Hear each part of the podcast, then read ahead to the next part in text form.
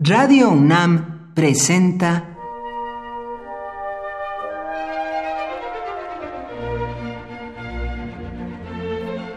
Cuaderno de los Espíritus y de las Pinturas por Otto Cázares.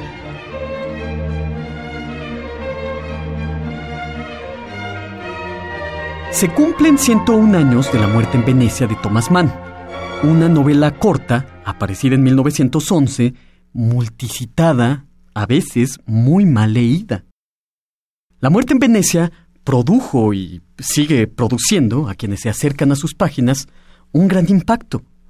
Ha sido llevada al cine, quizás todos ustedes recuerden el extraordinario largometraje de Luchino Visconti, pero también Muerte en Venecia fue adaptada para la ópera por el compositor Benjamin Britten.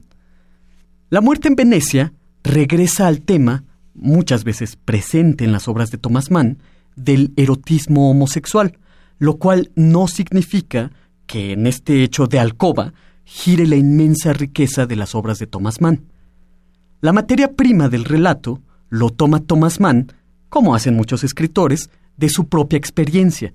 En 1911 viajó a la esplendorosa ciudad de Venecia, se alojó como su personaje en un hotel de Lido y ahí tuvo oportunidad de ver y de admirar en las playas a un noble polaco, joven y de mucha postura, varón Vladislav Moes.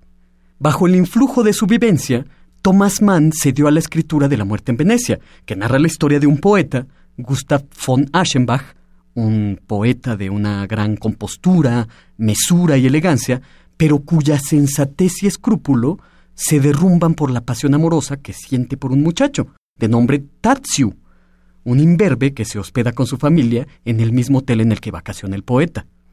El elegante Gustav von Aschenbach se entrega por entero a la pasión, se enamora perdidamente del muchacho, pero esta pasión es platónica. No existe ninguna relación entre el muchacho y el poeta, como no sean intercambios de miradas, sonrisas, etc.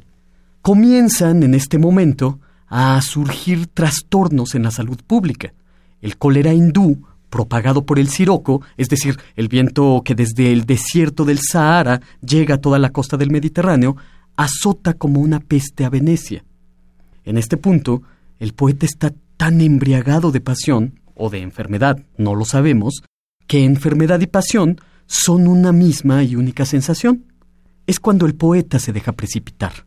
Bajo el influjo de la pasión y la enfermedad, comienza a tener comportamientos estrafalarios se hace afeitar y maquillar, se hace pintar el poco pelo, se hace poner rubor en las mejillas como un viejo queriendo parecer joven.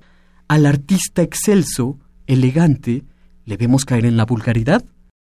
En un momento, Tatsiu se pelea en la playa con un robusto muchacho que le oprime la cara contra la arena. Todo esto el poeta lo ve desde la lejanía. Enojado Tatsiu, el apolíneo muchacho, también caído, se adentra al mar y adentrándose al mar, el poeta muere. Son caídas paralelas, una metafórica, la otra real, porque si cae la belleza, el poeta muere, y si el poeta se extingue, se extingue también la belleza. Thomas Mann afirmaba que todo lo espiritual e intelectual persisten únicamente y a duras penas con gran esfuerzo y casi nunca por mucho tiempo. Esto pinta de cuerpo entero a todo artista y en específico a von Aschenbach, poeta que aparece en La muerte en Venecia. El artista representa un papel que puede resquebrajarse en cualquier momento. En el cuaderno de los espíritus y de las pinturas, rendimos homenaje a Thomas Mann y a La muerte en Venecia a 101 años de su publicación antes de que todo se resquebraje. Aunque, a decir verdad, si todo ha de resquebrajarse, yo quisiera que a mí me sucediera también en Venecia frente a una pintura de Tiziano. Por hoy, Otto Cázares cierra el cuaderno de los espíritus y de las pinturas.